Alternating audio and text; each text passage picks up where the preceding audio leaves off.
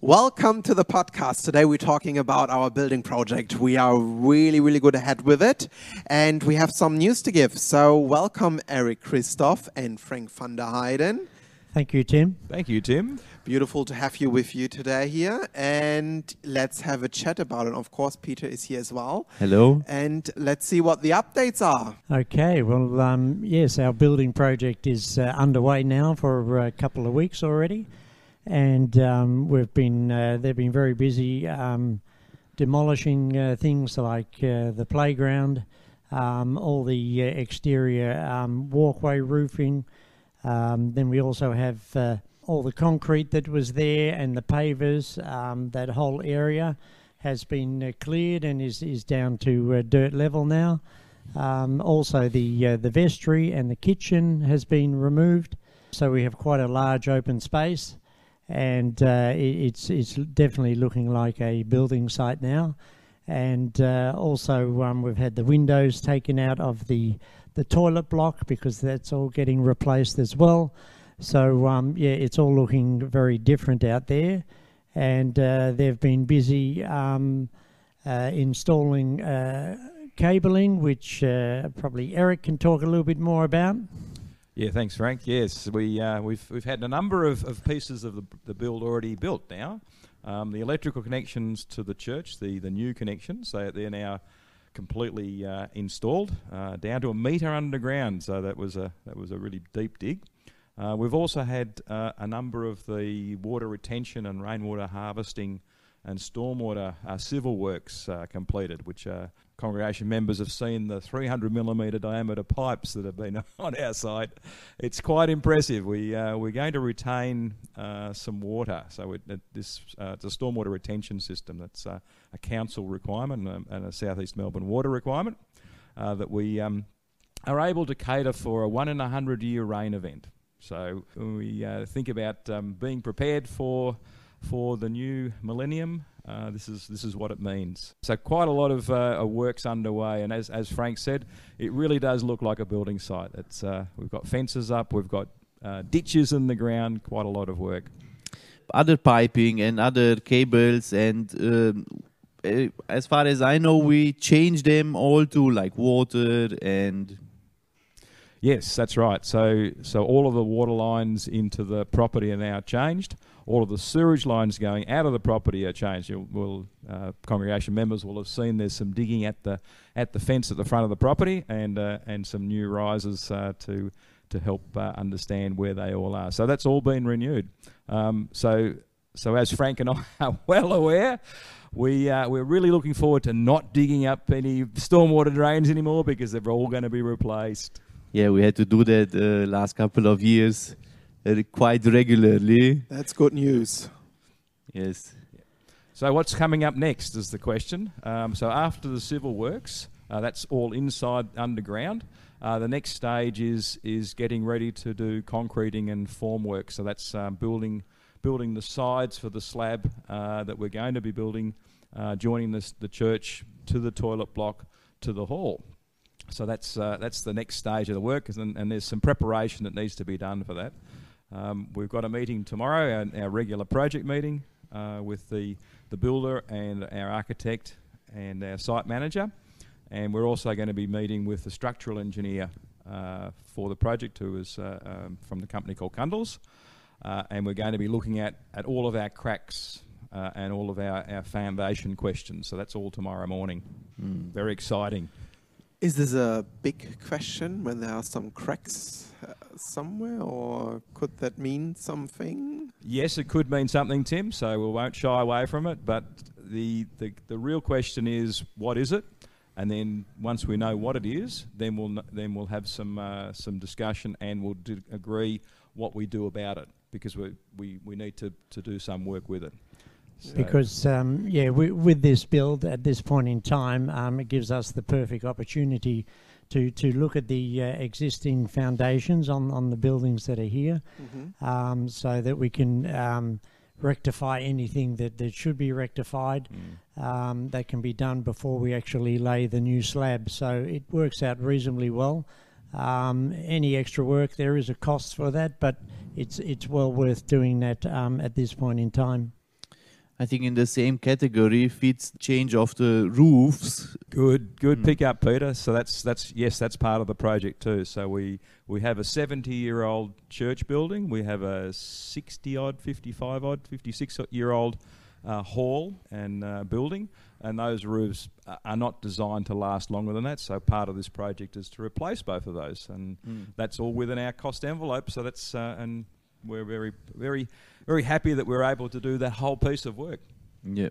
Yeah, I was actually quite surprised when I saw the bathroom facilities. You know, the pieces of the wall or the windows were gone. Oh, and yes. I was thinking, oh, Yes. they're, they're going as well. This Uh, not really beautiful building, I would say. Well, it's- As, it's- it's a um, lovely but building. y- I heard actually, yeah, we get some new doors as well. Is this true? As I was thinking, Yes, oh, do uh, we have that's now correct, these yep. outdoor doors in the inside? Yeah, so we'll have uh, yeah, Frank. Yes, yeah, there, there'll be new doors uh, to replace the what were basically external doors. They'll be replaced with uh, more um, um, nicer looking internal doors, and um, and also by yeah fixing up all those uh, louver windows we had at the top. Um, with with some decent uh, um, up to date windows, it, it'll make that, that whole um, toilet block uh, look look much more um, part of the the new building. So um, yes, it should be good. That means also no flies anymore in it and no sand leaves in the bathroom facilities. Correct, How yeah. amazing is that? Exactly. So it brings it up to modern standards. Uh, Yes, and, perfect. uh, And, speaking of standards, we uh, as as we know, this the site was built, the church and the toilets were built in the 19, early 1960s. The hall was built in the se- in the early 70s. There were different building standards there. We we've discovered that when we took the windows out, that it needed structural reinforcement mm, because the windows were actually holding up the roof. So, uh, so all these things we, discover when, when we do the work. and uh, and well, it's that's that's what building uh, on an existing uh, platform means. You need to, to be flexible, adaptable, and and innovative in uh, in the solutions that you come up with. So uh, so yeah, Frank and I are, are learning lots and enjoying the challenge. From the look, it's also changing. We have a different feeling, especially as you stand here up the front, the church entrance, and uh, you see that the vestry is gone, which uh, makes a really big space. It, it, didn't seem like that uh, before, but now imagining that there will be an entrance, um, yeah, Yes, yeah, exactly, Peter. It's uh, it. Once that, that building went, then then the amount of light that's there, it uh, it it just opens up the space, and, and we can imagine what our new church entrance will look like, with uh, full wall-to-ceiling glass, a, a higher ceiling, and very excited about uh, about the new uh, the new look we're going to have for our entrance. as we are giving some building updates, um, an interesting detail we were talking about the wood for the beams. For those who are interested to know, we have um, Australian wood, and uh, it's a question from where it will come from, but definitely local. But is there not a shortage on Australian timber? Yes, there is a shortage in this timber, and and our builders have have uh, gone through. I think they they told us last week that there were six suppliers that they were approaching for Yep. th- those laminated uh, structured engineer structured engineering beams, uh, and um, yeah, so so. Um, but they will be Australian. They will be um, a plantation pine. Uh, they'll structured laminated beams as as uh, as part of our uh, design calls for, uh, and um, yeah, hopefully the the the miles to or the uh, supply miles will be the lowest, which is which will be even better. What about other disruptions um, in our uh, daily or weekly flow? We had until now only one minor um, right at the beginning when we started these um, uh, structural changes with pipes and so on. And um, there, I'm aware of another one coming with the stormwater retention, or wh- Ye- which, which, Yes, yeah. well, well, yeah, they they will be uh, putting in some pipe work, which will be running around the, the front of the church, in between the uh, the small hall.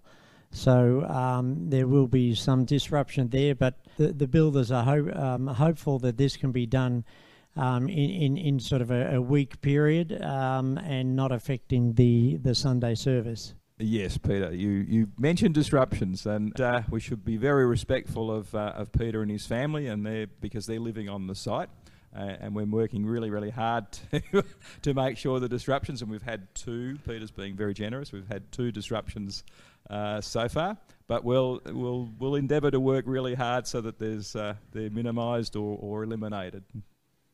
That's our plan, Peter. Yeah, sure. It's exciting. I mean, when you see that things are happening, things are built, um, the small minor um, things that might interrupt our our routine should actually be something exciting. And I think that's the should be the same feeling for us as um, uh, a congregation in general when we come uh, to church services or other activities, as as we will continue to do it's exciting to see the progress on the side, even when um, it makes other things a little bit harder. But looking forward to the end of it, which is not that far away. No, it's not. Yeah, demolition is always fast, isn't it? When I think of two weeks ago, and uh, to look at now, you know how fast it is.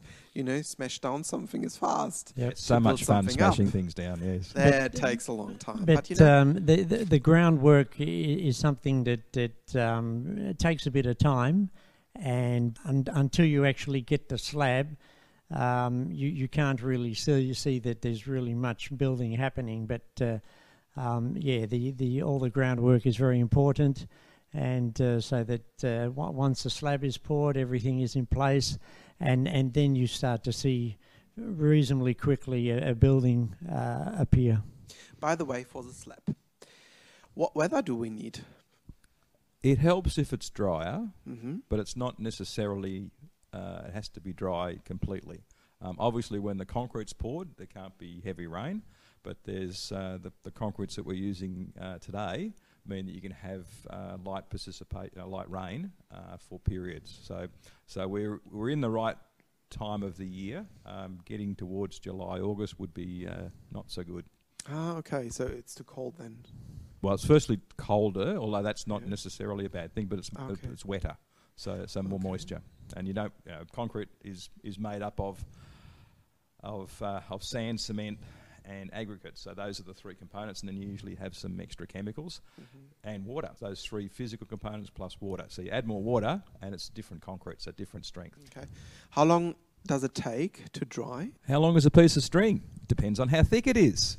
Uh, How thick is uh, it? we've got pieces in our slab which are, are 150 millimetres, and we've got parts of our slab where the foundations are, which are 450 millimetres. Oh. So, so that's so that yeah. So with how long it will take? Typically between uh, one to four weeks, but depends on what what parts. And, Okay. and depends on what binding agents are put into the concretes. So uh, we'll see. Good that we don't have any animals on the place, isn't it? Like a cat or a dog. It would like little pathways on the. Oh, that's extra. That's extra texture. Yeah, true. Oh, that would be actually lovely, huh? We need to get a cat. Okay, well, I, I think uh, unless you've got any other questions, Tim, I think we, we can probably uh, wrap this up. If anyone else has any questions, Please send us an email or give Frank a call or send him an email. yes. Um, or, or Eric. or we can't, Eric. We can't put it all onto Frank. No, no, we, Eric is there as well. And please ask them directly. But I have to tell you, it looks amazing, and you can see really there's something going on. So come by, have a look uh, when you're not here regularly, and yeah, enjoy the work which we've done. Exactly. Get the word out. I was uh, speaking yesterday with someone who was mentioning our project, discovered it only through the Gemeindebrief and only since the last edition. So it was a lot of curiosity. Mm-hmm. We try to do that with our podcast. Perhaps you, as listeners, get the word out or are curious, excited, and come by and have a look.